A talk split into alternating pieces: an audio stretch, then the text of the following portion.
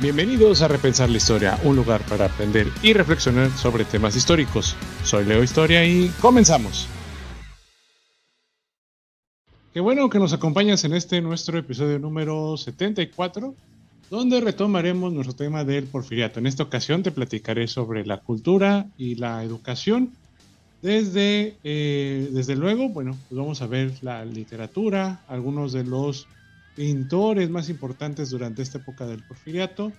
Y por supuesto, pues hablaremos del Ateneo de la Juventud y la inauguración de la Universidad Nacional de México, por contarte algunas cosas. Pero antes de continuar, te recuerdo y te invito a que te suscribas a nuestro canal en YouTube o bien síguenos en Spotify o en las plataformas de audio en donde nos estés escuchando. También eh, califícanos, recomiéndanos, comparte si te gusta el contenido de nuestro podcast. Y eh, también, pues, recordamos que tus likes, tus vistas, nos ayudan a seguir creciendo y creando contenido.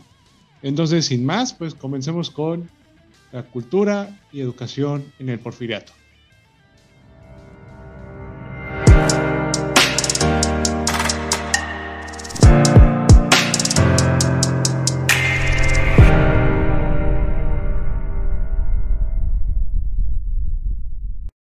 Cultura y en la educación persistió la filosofía positivista. Su lema, recuerden que era orden y progreso. Bajo este lema, ambos aspectos debían eh, pues, preservar el orden para alcanzar el progreso. Esto dio por consecuencia la implantación de una conciencia nacional. Algunos aspectos culturales durante el porfiriato fueron pues, los siguientes que vamos a, a relatarte en este momento. Uno de ellos es el afrancesamiento en la vida artística y cultural. En la moda, el mobiliario, costumbres, arquitectura, espectáculos como la ópera, música y teatro se inspiraron en Francia. Las corrientes también del realismo y modernismo estuvieron representadas con la producción poética y novelística de Emilio Rabasa, Amado Nervo, Manuel Acuña, Federico Gamboa, Manuel Paino y Rafael Delgado. Entonces, eh, quiero que, que recuerdes un poquito que estos autores que ahorita vamos a tener una cápsula sobre literatura, pues están mezclados en esta onda francesa de finales del siglo XIX, principios del XX, en donde pues eh, el refinamiento por lo europeo pues pegó más en el porfiriato. Ahora bien, dentro de todo esto pues vamos a ver que eh, la filosofía del positivismo le va a dar mayor mantenimiento, le va a dar mayor peso pues a toda la vida cotidiana del país. Y, sin eh, hacer alarde del porfiriato, sí habría que eh, mencionar que este aspecto histórico empezó ya a moldear una conciencia nacional que se ha venido formando o se ha ido construyendo a lo largo de todo el siglo XIX y que al parecer, bajo toda esta amalgama de distintas corrientes, poco a poco se va conformando una conciencia nacional. Por ello es que la literatura es algo interesante. La literatura siempre es, nos distingue qué aspectos de la vida cotidiana están surgiendo en el país. Es una buena fuente de la historia y nos da ciertos matices. Pero vamos a, con una cápsula que nos habla de, de esas generalidades o peculiaridades también de la literatura bajo el régimen porfista. Vamos con la cápsula.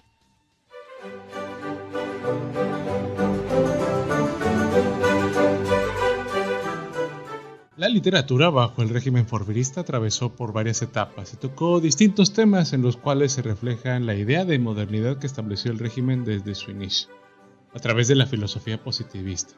Los principios rectores del porfiriato, orden, paz y progreso, se materializaron en las letras. El régimen le dio especial énfasis a la historia. La necesidad de justificar la dictadura planteando al porfiriato como una estación en la evolución histórica de México se aprecia en las obras como México a través de los siglos, coordinada y escrita por Vicente Riva Palacio, en la cual participaron Enrique Olavarría y Ferrari, Juan de Dios Arias, Alfredo Chavero, José María Vigil y Julio Zárate. Evolución política del pueblo mexicano de Justo Sierra, Lecciones de historia de padre de Guillermo Prieto o Evolución histórica de México de Emilio Rabás. México y su evolución social dirigida por Justo Sierra fue la obra con la que el régimen intentó mostrar la apoteosis de la era porfiriana. En ella se mostraba como un hecho natural la derivación histórica de México hacia un régimen como el del Porfirio Díaz. En ella se mostraba como un hecho natural la derivación histórica de México hacia un régimen como el de Porfirio Díaz era su justificación y su forma de mostrarse frente al mundo, pues fue traducida a varios idiomas. Otros autores fueron dedicados a la historia fueron Manuel Orozco Iberra, Joaquín García Escasbalceta y Francisco Bulnes. La historia también alcanzó a la novela y en tiempos de Don Porfirio circularon obras como Episodios Nacionales Mexicanos de Victoriano Salado Álvarez o las obras de Juan Mateos como El Sol de Mayo, El Cerro de las Campanas, Sacerdote y Caudillo, pero varias corrientes comenzaron a tomar su lugar como el costumbrismo a través de Manuel Paino, José Tomás de Cuellar, Ángel de Campo, Micros, o el realismo romántico, que desarrolla un tema de pasión amorosa que tiene como contrapeso el retrato crítico de la sociedad. De Emilio Rabasa, La Bola, José López Portillo y Riojas, La Parcela, el naturalismo francés, que se distinguía por la crudeza de expresión y la sordidez de sus temas, tuvo su mejor representante la novela de Santa de Federico Gamboa. Si bien varios miembros de generaciones anteriores como Guillermo Prieto e Ignacio Manuel Altamirano continuaron con una fuerte influencia, con el paso de los años se dieron su lugar a la generación de los modernistas, quienes ocuparon un lugar predominante incluso hasta después de la caída del régimen. En México, el modernismo fue encabezado por los poetas Manuel Gutiérrez Nájera, Salvador Díaz Mirón, el poeta Joaquín Acario Pagaza, Manuel José Otón y Amado Nervo. En el terreno de la novela destacaron Luis Inclán, Rafael Delgado y Ángel de Campo Micros. Varios de estos autores terminaron incorporados a la cultura oficial, apoyando y participando del régimen porfirista.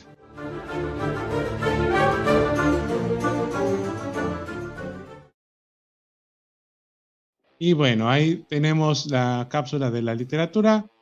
Algo que quizás me llamó la atención, releyendo un poquito, y si este, esta atención a la cápsula, es que en lo que es la historia, el escribir historia, pues en este ámbito quizás no recurrente del porfiriato, pero sí, eh, por lo menos desde el punto de vista oficialista, había una necesidad de justificar la, la dictadura de Porfirio Díaz.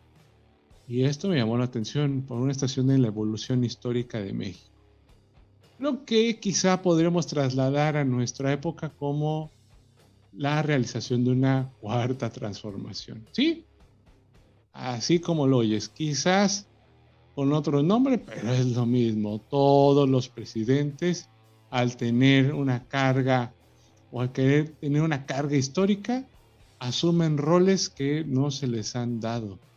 Entonces, eh, y esto es muy recurrente si ustedes ven algunos pasajes del centenario de la Revolución de Independencia, pues habrán dado cuenta que pues, la figura ahí también importante era Porfirio Díaz, como él que trajo la modernidad, la pacificación del país. Entonces, por eso es que se entendía que Porfirio Díaz siguiera en el poder. Atención, siempre ha habido estas figuras en México. Entonces, creo que eso me pareció interesante de la cápsula de la literatura. Creo que de, los autores más sobresalientes puede ser Federico Gamboa, que es, una, es un clásico ya que se deja en las escuelas o en algunas de las escuelas esta novela de Santa, la vida de una prostituta, que pues eh, quizás hay un dato más eh, sobresaliente también de esta novela, es que va a ser la primera película que se va a hacer en México sobre esta novela. Entonces, eh, de ahí la importancia de, esta obra literaria. Además, bueno, pues eh, ver cómo se reflejaba la vida cotidiana en el porfiriato a través de la literatura. Eso también es bastante interesante. Bueno, pero hablamos de autores y estos mismos autores van a empezar a crear cierta conciencia o ciertos grupos que nos van a ayudar a visualizar eh, cuál es eh, la idea que ellos traen. Y por ello, pues nos vamos a referir al Ateneo de la Juventud. La creación del Ateneo de la Juventud como una reacción a la enseñanza positivista por Alfonso Reyes, Antonio Caso y José Vasconcelos, entre otros eh, personajes importantes e intelectuales de la época, pues realizaron este tipo de, de escuela o grupo que lo vamos a ver ya su cúspide con la Universidad Popular. Pero para ello, bueno, pues te invito a que escuches esta cápsula que, que les realicé sobre cuál fue la historia del Ateneo de la Juventud.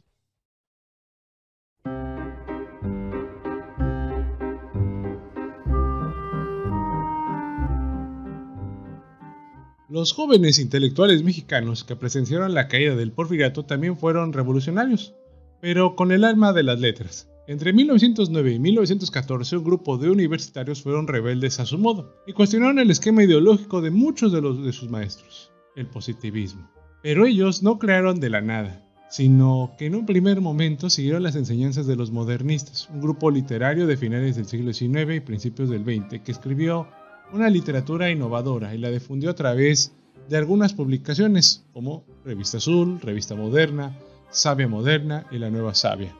Sin embargo, como buenos rebeldes, los más jóvenes renegaron también de los modernistas y se distanciaron de ellos. Eran individuos inquietos, que lograron vislumbrar que los cambios de su época iban a ser muy trascendentales. En 1909, en vísperas de la Revolución Mexicana, esta generación fundó un grupo llamado el Ateneo de la Juventud. Tras renegar de sus antecesores, tildándonos de momias, reclamaron su lugar como un grupo intelectual en un México que estaba cerca de vivir un proceso de profundos cambios. En este grupo participaron muchos intelectuales que con el tiempo se volvieron muy influyentes como José Vasconcelos, Luis Urbina, Pedro Enrique Sureña, Antonio Caso, que no era tan joven, Jesús Acevedo, José María Lozano, Gabriela Mistral, Nemesio García Naranjo, Alfonso Reyes, Julio Torri, Alfonso Tejas Sabre y Mariano Silva, por mencionar solo algunos. El primer escenario de las acciones del Ateneo fue la Escuela Nacional Preparatoria que está ubicada en el edificio de San Ildefonso, donde le dieron formalidad al pensamiento que llevaba tiempo consolidando. Los atenistas renegaron de los conocimientos cientificistas y de la moral de inspiración católica, y le apostaron a un pensamiento diverso, capaz de proporcionar un espíritu crítico.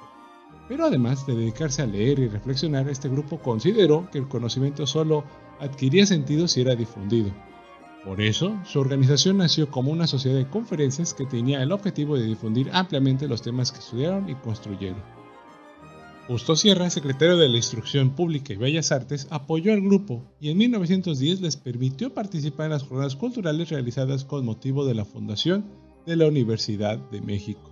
Ahí impartieron algunas conferencias sobre autores que los positivistas rechazaban, Bergson, Schopenhauer y Rodo. El cuestionamiento del pensamiento de sus maestros estaba implícito en sus preferencias filosóficas e incluso como parte de un ímpetu renovador. Tenían como guía de sus reflexiones a los autores que los positivistas jamás leerían. Con el advenimiento de la revolución, este grupo siguió a la ola democrática casi de forma natural y se manifestó en favor de la política representada por Francisco y Madero. Ya con Porfirio Díaz fuera del país hacia 1912, los atenistas consolidaron su proyecto de divulgación del conocimiento mediante una de las obras más trascendentales del grupo, la fundación de la Universidad Popular.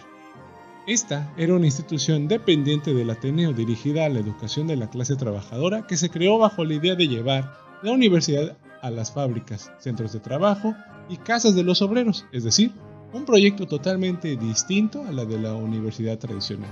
Aunque en diversos momentos la Universidad Popular interrumpió sus actividades, pervivió hasta el año 1920. Aunque ya sin la presencia de los atenistas, pues estos se disolvieron en 1913 cuando ascendió al poder Victoriano Huerta, y varios de sus más prominentes miembros tuvieron que salir del país en calidad de exiliados ante la ola de persecución contra los maderistas más activos. Los problemas políticos y situación de guerra del país finalmente fueron la causa de la desilusión de uno de los grupos más influyentes de la cultura del México contemporáneo.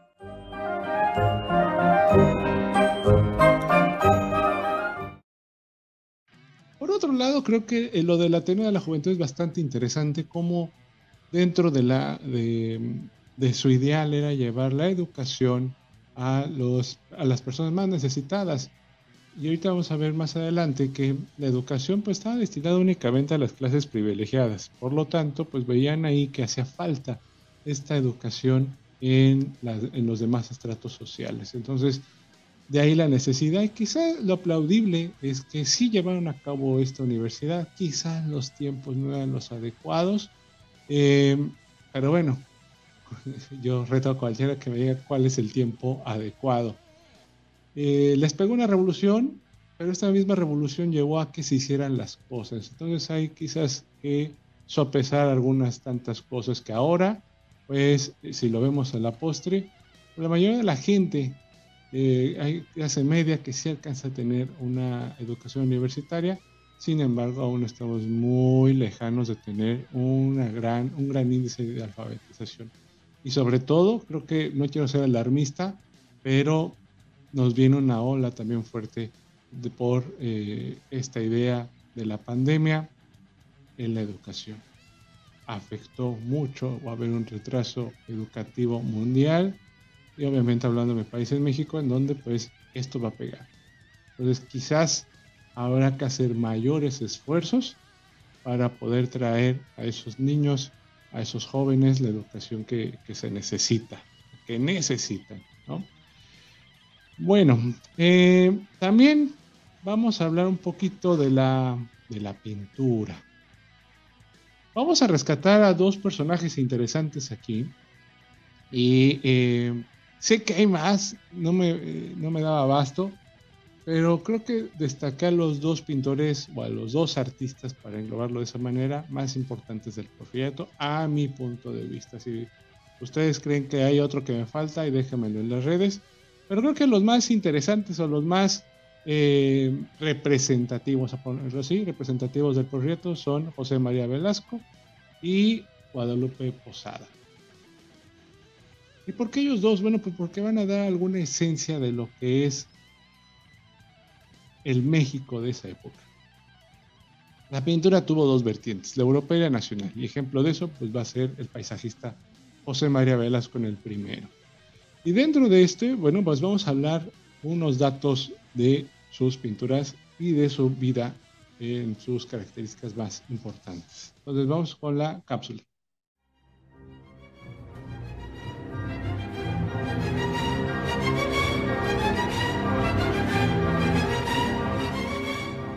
Por primera vez, un pintor sube a una montaña para pintar. No ya un paisaje, sino toda una región. La mirada telescópica del gran pintor mexicano encontraba finalmente su verdadera área de trabajo. Y así convirtió el Valle de México en su inmenso taller. Esto lo escribió Carlos Pellicer. Puso el paisaje mexicano en la órbita internacional durante las últimas décadas del siglo XIX Considerando uno de los grandes pintores de la Academia de San Carlos, de donde fue profesor de su perspectiva, José María Velasco participó en la corriente mexicanista impulsada por el gobierno de Juárez luego del triunfo sobre el imperio, en la cual los artistas tomaron como fuente de inspiración los tipos, las costumbres, el paisaje mexicano y el pasado prehispánico a fin de crear una identidad. Su vida profesional comenzó propiamente en 1868, al concluir sus estudios en la Academia de San Carlos que había cambiado su nombre por Escuela Nacional de Bellas Artes. Llegó a pintar 300 obras entre óleos, acuarelas, litografías, miniaturas. Fue parte del romanticismo, tenía un interés innato por las ciencias naturales y sociales, y curioso de la fotografía, conoció el impresionismo francés. De la síntesis de sus conocimientos desarrolló el paisaje con un gran realismo y muy detallado que fue reconocido internacionalmente, lo que le permitió encabezar a la delegación mexicana en la Exposición Universal de París en 1889, en donde presentó alrededor de 60 obras. En 1897 realizó otra de sus obras maestras, Cañada de Meclad, el Cicatépatl, una zona de difícil acceso entre Orizaba y Córdoba, donde aparece el Velasco naturalista y científico, pues realizó con gran detalle el espléndido estudio de la vegetación. El ferrocarril como tema central constituye la novedad de este cuadro, pues muestra la atracción que sentía por el progreso irrumpiendo en la tranquilidad del paisaje. El ferrocarril como tema central constituye la novedad de este cuadro, pues muestra la atracción que tenía por el progreso irrumpiendo en la tranquilidad del paisaje. En muchas de sus obras combinó el paisaje natural y el símbolo del progreso porfirista, el ferrocarril. Entre ellos destacan el Valle de México, el Templo de San Bernardo, luces sobre el lago y el puente de Metlat. Velasco falleció el 26 de agosto de 1912, aparentemente de angina de pecho dejando una abundante producción pictórica, toda de primerísima calidad. Sus restos descansan en el Panteón del Tepeyac. Diego Rivera siempre habló de él como el creador de un mundo plástico nuevo, como el pintor por excelencia. Un maestro y ejemplo de generaciones de pintores que tomarían de modelo el paisaje mexicano.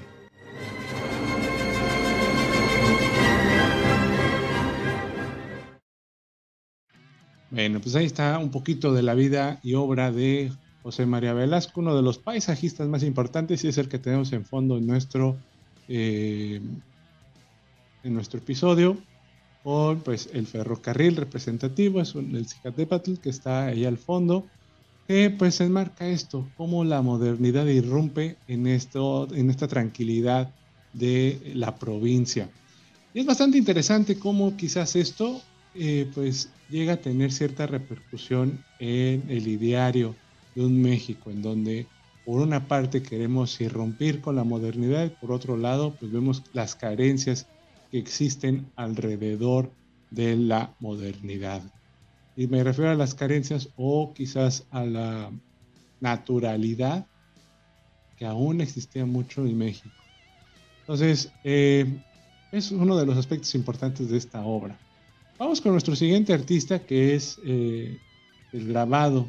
Ya tomó un carácter nacional con José Guadalupe Posada, que pues el mal llamado autor de la Catrina o de la eh, garbancera, como a él le gustaba llamarle a su calavera vestida de una dama porfiriana. Pero vamos con su vida y obra de José Guadalupe Posada.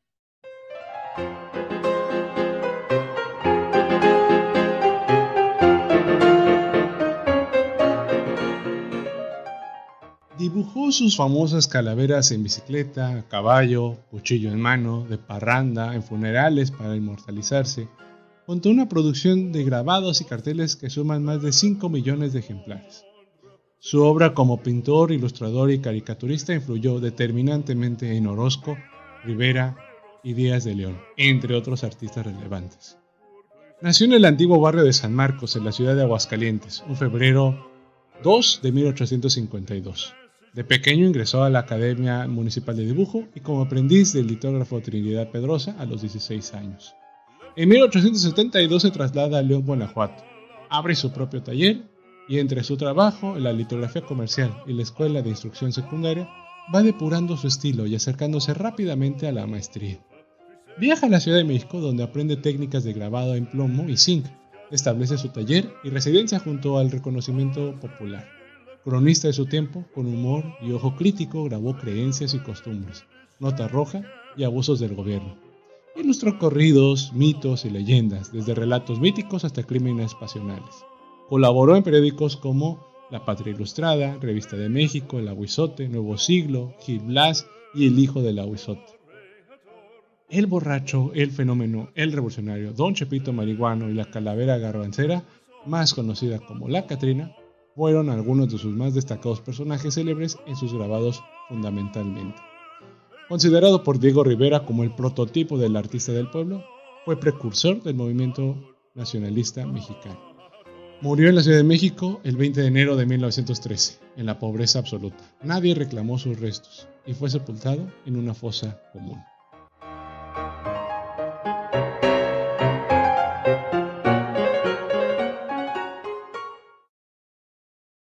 Yo creo que es uno de los artistas más interesantes y quizás no me van a dejar mentir. Dentro de la caricatura es uno de los personajes que sí o sí es un referente para eh, los diseñadores, para la gente de diseño, eh, para la gente de la caricatura.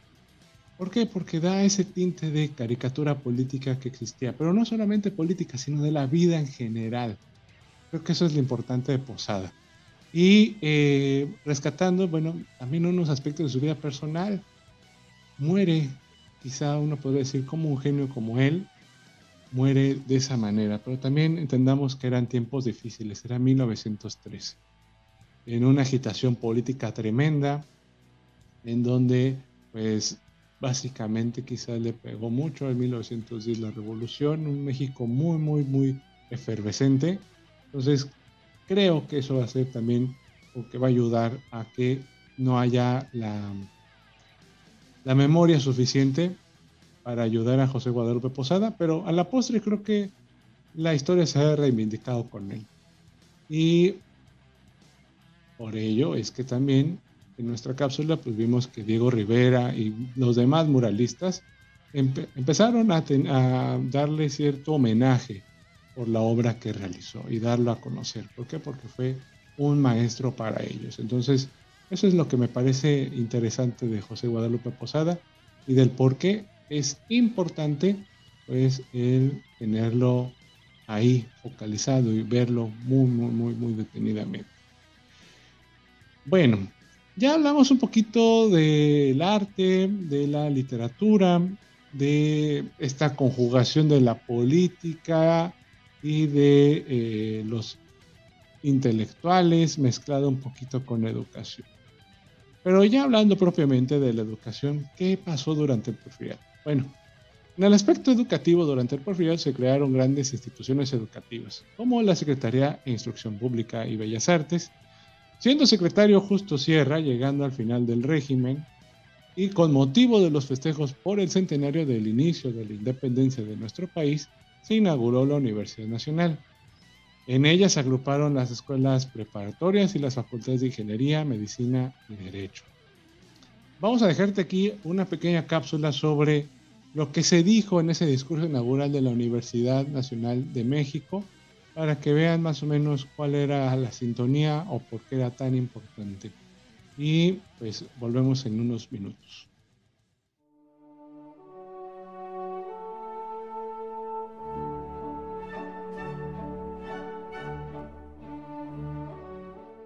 Justo Sierra, llamado el Maestro de América, fue el intelectual profundamente comprometido con el ámbito educativo de nuestro país.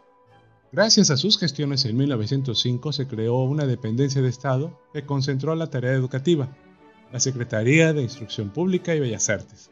Al fungir como titular de esta institución, logró cristalizar uno de sus más ambiciosos proyectos, la fundación de la Universidad de México. Justo Sierra consiguió el apoyo del presidente Porfirio Díaz, quien aprobó el proyecto de universidad en 1907 con miras a que su inauguración se llevara a cabo como parte de las celebraciones del primer centenario de la independencia de México. El 22 de septiembre, en un solemne acto realizado en el anfiteatro Simón Bolívar, frente con actos políticos e intelectuales y con Porfirio Díaz en un sitio de honor, el maestro Justo Sierra ofreció el discurso inaugural de la Universidad Nacional. Las ideas que Sierra expresó aquel día constituyen un notable ejemplo de su ideario educativo, que conjugaba el pensamiento filosófico de la época con una misión que contemplaba las elevadas misiones que debía cumplir una universidad con las características de las que estaba en sus manos inaugurar. Para la elaboración del modelo de la universidad que requería el país, Sierra buscó el apoyo de Ezequiel A. Chávez, a quien envió a Estados Unidos y Europa para conocer distintas universidades y ver de cerca la forma en la que estaban conformadas. A su regreso, Chávez y Sierra trabajaron en la creación de una institución que estaría conformada por la Escuela Nacional Preparatoria, Jurisprudencia, Medicina, Ingenieros y Bellas Artes. Además, se planteó la Escuela de Altos Estudios, que, en sus inicios, se concibió como la que se concentrarían los conocimientos más elevados en todas las áreas. Allí la selección llega a su término. Allí hay una división amplísima de enseñanzas. Allí habrá una distribución cada vez más vasta de elementos de trabajo. Ahí convocaremos a compás de nuestras posibilidades a los príncipes de las ciencias y las letras humanas, porque deseamos que los que resulten mejor preparados por nuestro régimen de educación nacional. Sierra inició su histórico discurso mencionando el papel de la escuela para la sociedad, pues consideraba que la transmisión ordenada y sistemática de los conocimientos de todas las áreas era un elemento de evolución moral, espiritual e intelectual para todos los individuos. La noción que enunció bajo esta premisa era característica del pensamiento positivista, el cual llevaba las teorías de la evolución de las especies al plano social, y veía en los avances humanos signos irrebatibles de que la humanidad se dirigía hacia una situación de mejora constante. Para el educador Sierra, en este implacable avance, los conocimientos científicos y filosóficos más elevados eran la punta de lanza que llevarían a toda la humanidad por la senda del progreso. Debido a que la recién inaugurada universidad tenía como más cercano antecedente a la Real y Pontificia Universidad de México, Justo Sierra intentó establecer una separación entre ambas, que en esencia tenía una conformación y unos objetivos disímiles, luego de describir la forma en que se estableció la real y pontificia durante la colonia. Sierra habló de un pasado que debía reconocerse como un antecesor, pero al mismo tiempo debía establecer una sana distancia. Si no tiene antecesores, si no tiene abuelos, nuestra universidad tiene precursores. El gremio y claustro de la Real y Pontificia Universidad de México no es para nosotros el antepasado, es el pasado. Además de una senda exposición histórica valiéndose de una serie de metáforas, Sierra pronunció las altas misiones de la Universidad Nacional de México. La universidad está encargada de la educación nacional de sus medios superiores e ideales. Es la cima en que brota la fuente, clara como el cristal de la fuente horaciana, que baja a regar las plantas germinadas en el terruño nacional y sube en el ánima del pueblo por alta que éste la tenga puesta. También exhortó a los universitarios, profesores y alumnos al cumplimiento de un ideal que, pronunciando frente al presidente Porfirio Díaz a pocos meses del estallido de la Revolución Mexicana, resulta un interesante llamado al cumplimiento de democracia y libertad, ideales que se enarbolaron como banderas en los primeros años de lucha revolucionaria. Sois un grupo que perpetúa selección dentro de la substancia popular y tenéis encomendada la realización de un ideal político social que se resume así democracia y libertad.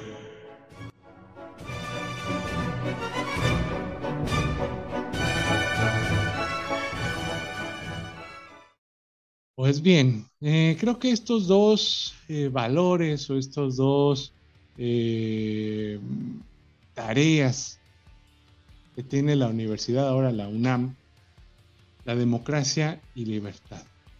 Creo que a manera de, de quizá de epitafio o de premonición de qué se tiene que defender en México durante esa época, ser eso, la democracia y la libertad. Quizá le estaba haciendo un guiño a lo que se estaba escuchando, moviendo durante 1910, que ya era un secreto a voces que estaba por ahí la facción maderista, pero creo que ya se veían tiempos de cambio, por eso este tipo de discurso. Pero, híjole, la educación, a pesar de estos avances, pues era nada más como quitar el polvo por encimita. Aún había mucha tarea por hacer. A pesar de estas muestras grandes de instalaciones para la educación, muy pocas personas tenían acceso a ella. Algunos otros aspectos de la educación en este periodo, en el porfiriato, pues vamos a mencionar que obviamente hay un alto índice de analfabetismo, muy, muy, muy grande. La educación era un privilegio para los sectores medios y altos de la sociedad. Olvídense del estrato bajo, de la clase baja que, mencionamos en el, en el, episodio anterior. No tenían. Eh, por eso mismo también abusaban de ellos. Eh, aunque se creó la Escuela Normal de Profesores y Profesoras, eh, también se destacaron entre los educadores, como vemos, Justo Sierra, Enrique Repsamen y Joaquín Baranda. También se crearon algunos centros de actividades científicas como la Sociedad Mexicana de Geografía y Estadística, el Observatorio Astronómico y Meteorológico, el Instituto de Historia Natural, el Instituto de Geología. Pero esto no ayudaba mucho, daba la apariencia, pero no ayudaba a la población en general, que es algo que le faltaba al gobierno de México. Entonces, por eso mismo es que la misma educación o en estos fines de querer ayudar a la población se quedaban muy cortos. Y era evidente que pues algunas personas pues no querían que siguieran estudiando algunas personas. Ah, me gustaría decirles que esta brecha ya se, se hizo más corta, pero no. Todavía en muchos países, incluso bueno, hablando de México, hay mucho analfabetismo en los pueblos del sur, en los estados del sur de México, también aquí en el norte, no se crean, también hay mucha población flotante que pues no alcanza el nivel educativo que tiene, o bien la educación ya es muy mala. Entonces, eh, creo que hay muchas cosas por hacer, muchas cosas por las cuales estar muy atentos. Y también la educación no solamente la tiene que dar el gobierno, creo que también es parte de, de la sociedad. La sociedad tiene que decir, o tiene que agruparse y decir, hay que poner atención en ello. ¿no? no me quiero desviar tanto, pero, por ejemplo, no tenemos actualmente una Secretaría de Educación Pública que diga esto está pasando y este plan vamos a hacer. Ustedes recuérdenme una, la última entrevista que hayan tenido con la Secretaría de Educación Pública en algún medio masivo de comunicación. No ha habido. Entonces, creo que no hay plan. Pero vamos a esperar a las elecciones en donde ahí, ahí van a, darse cuenta que van a empezar a buscar al magisterio. Pero no es solo los maestros, no solamente es los padres de familia, creo que también es un parte de un todo. Alumnos, estudiantes, jóvenes, niños, padres de familia, maestros, la sociedad en general tiene que apoyar la educación. Creo que ahí es el, el cambio de todo. Y bueno, no quiero dejar pasar este relato, porque creo que es también parte de la educación y de cierta salud pública. Durante 1908, en el Porfiriato, hubo una noticia que puso muy, muy, muy, muy erizadas a las personas de aquel momento, que fue el Jack destripador mexicano, Francisco Guerrero. Y déjame contarte esta historia. El Imparcial, en su edición del 19 de junio de 1908, publicó la escalofriante descripción de un asesino que sacudió la tranquilidad porfiriana en el ocaso del siglo XIX. Guerrero no es un criminal vulgar, no es uno de esos hombres que amedrentan ante el fantasma de su crimen, ni es de aquellos pusilánimes de quienes se dice que después de cometer un delito no tienen momento de reposo. Guerrero es un hombre que mata, que se ensaña con aquellos que elige para aniquilarlos, y que en la perversidad de su aberración moral goza y se deleita de los estertores de la agonía de aquellos a quienes da muerte. Francisco Guerrero, conocido como el chalequero, fue calificado por el periódico El Imparcial como el más terrible de los criminales que han existido en México desde medio siglo a la fecha, y único asesino en serie de la etapa porfiriana. Su terrible fama propició que fuera llamado el Jack el Destripador mexicano, pues sus crímenes coincidían con los que conmocionaban por entonces en la ciudad de Londres. Durante los últimos años del siglo XIX, cuando la Ciudad de México había transformado su paisaje urbano para mostrar la influencia francesa y la llamada paz porfiriana, garantizaba la seguridad de la sociedad. En Peralvillo, a las márgenes del río Consulado, aparecieron los cadáveres de más de 10 prostitutas, que habían sido apuñaladas y degolladas. No obstante, varios testigos que vieron a esas mujeres con el chalequero, nadie se atrevió a denunciarlo. Los crímenes continuaron durante cuatro años, sin que la policía pudiera capturar al temible asesino, hasta que finalmente una de sus víctimas, Eulalia González, sobrevivió al ataque y denunció al agresor. Corría el año de 1888, cuando Francisco Guerrero fue procesado y condenado a muerte pero su sentencia fue conmutada por 20 años de prisión en la cárcel de Zaguán de 20 años después, en 1908, apareció una anciana apuñalada y degollada. Un reportero de La Imparcial asoció este asesinato con los ocurridos 20 años atrás. La policía se dio a la tarea de investigar el paradero de Francisco Guerrero y descubrió que había salido de prisión en 1906. Se emprendieron entonces una serie de pesquisas que condujeron al criminal. Tras ser interrogado y confrontado, Francisco Guerrero confesó su crimen. Sí, yo la maté. No sé, señor. No me explico lo que pasa en mí. Pero ello es que toda mujer me inspira un terrible deseo de delinquir.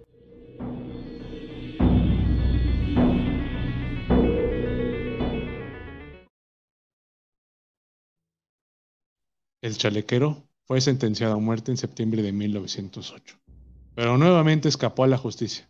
Falleció en las celdas de Lecumberri, a escasos cuatro meses de su esperada ejecución. Y bueno, ahí tenemos la historia de Francisco Guerrero, el chalequero. que lamentablemente también podremos ver ahí quizás un asesino eh, serial que pues también no tuvo quizás la, la suficiente educación y también obviamente no había algo de salud mental. Entonces ese, ese tipo de temas lo vamos a dejar para el próximo episodio. Vamos a hablar ya un poquito de aspectos de la vida cotidiana y sobre todo del manicomio de la Castañeda. Ahí te lo voy a dejar, este, me lo llevo de tarea para el siguiente episodio. Pero bueno, eh, vamos con la fraseroterapia. Fraseroterapia, un receso para la conciencia, pensamientos del pasado aplicados al presente. Y bueno, en esta nuestra sección de fraseroterapia el día de hoy tenemos la siguiente frase de Confucio. La educación genera confianza, la confianza genera esperanza, la esperanza genera paz. Creo que en tiempos en donde en México creo que estamos de vuelta con la violencia, o no sé si habíamos salido de la violencia, eh, es necesaria la educación. Sé que son tiempos difíciles en donde familias están optando por que se estudie o porque se trabaje o, y lo puse muy, muy, muy, muy eh, dicotómico el asunto, pero vamos a hacerlo aún mayor, más fuerte. O se come o se estudia. Lamentablemente en México existe eso, entonces si está en tu oportunidad ayudar a algún sobrino, algún, eh, no sé, algún vecino que esté pasando por problemas en la educación, ya sea porque no se está atendiendo, no está yendo a clases, hubo un desfase y está en tus manos. Ayudarlo creo que es el momento. De cualquier manera, creo que para la educación, y hablo eh, desde mi punto de vista como profesor, estamos en una batalla tremenda. Saliendo de la pospandemia, creo que la educación tenemos que verla ya como una herramienta que pueda ayudar a bajar la violencia, generar pensamiento crítico, ayudar a que haya mayor conciencia de lo que se está viendo y diciendo y que no toda mi opinión es una verdad que hay formas, que hay reglas, que hay cierto pensamiento que no puede llegar a ser verdad porque lo opino yo. Entonces, eh, creo que eso nos está faltando. Falta de pensamiento crítico y eso lo vemos en un montón de cosas. Ya todo es tan desechable en este mundo que creo que tanto la educación, o como, este, no sé, un ejemplo muy burdo sería el cine, por ejemplo, ¿no? ¿Qué tantas películas eh, estamos eh, viendo que se ponen en, las pantallas y que pues no nos generan algo? Eh, y hablo del cine mexicano, por ejemplo, no, no hay como, como, ah, vi esa película y me llevé esto de eso. Les reto a que escriban ahí en las redes qué película mexicana de los últimos cinco años, quizás, te haya dejado quizás alguna alguna lección. Y hablo de las películas comerciales. Y hablo de esas películas comerciales porque son las que son pagadas por nuestros impuestos. Pero obviamente, como eso no nos gusta o estamos acostumbrados a, ah, pues es que si me la recomienda fulanito, pues está buena. Y ya me gano ese, mote y ya no pienso de, ah, pues no, en realidad no me gustó, estaba muy mala. Pero bueno, creo que me estoy desviando del tema. Eh, apoyamos a la educación. Creo que eso va a hacer que nos salgamos de la caja y empezamos a, crear un México ya sin, sin tanta violencia. Bueno, pues espero que esta reflexión te ayude a aligerar la carga que traigas este día. Fraseroterapia, un receso para la conciencia, pensamientos del pasado aplicados al presente. Y bueno, mis repensadores, hasta aquí nuestro episodio del día de hoy. Espero que te haya gustado. Eh, como te mencionaba durante nuestro episodio, eh, la próximo, el próximo episodio de, Historia de México, pues estaremos hablando ya de aspectos de la cotidiana. Voy a hablar un poquito de, eh, de las Olimpiadas, deportes, ópera, por ejemplo, el manicomio de la Castañeda. Entonces me llevo ahí algunas cositas para irlas comentando y eh, darle también ese aspecto a la historia de la vida cotidiana. Espero que estas cápsulas te ayuden. Te recuerdo que las eh, láminas de este episodio van a estar ahí disponibles en nuestras redes sociales. Y también, bueno, te, si está en tus posibilidades en apoyarnos, ahí en Facebook ya podemos eh, abrir nuestras estrellas por si quieres darle alguna estrella a nuestro contenido. Te lo agradeceremos con toda el alma y el corazón. Y sin más, pues eh, nada más recordarte, síguenos en nuestras redes sociales de Repensar la Historia. Estamos en todas, o creo que en todas, en Facebook, Instagram, TikTok, Facebook, para que no te pierdas ninguno de nuestros contenidos. Ahora sin más, pues me despido y recuerda, siempre se puede aprender algo del pasado. Soy Leo Historia y nos vemos en otro episodio.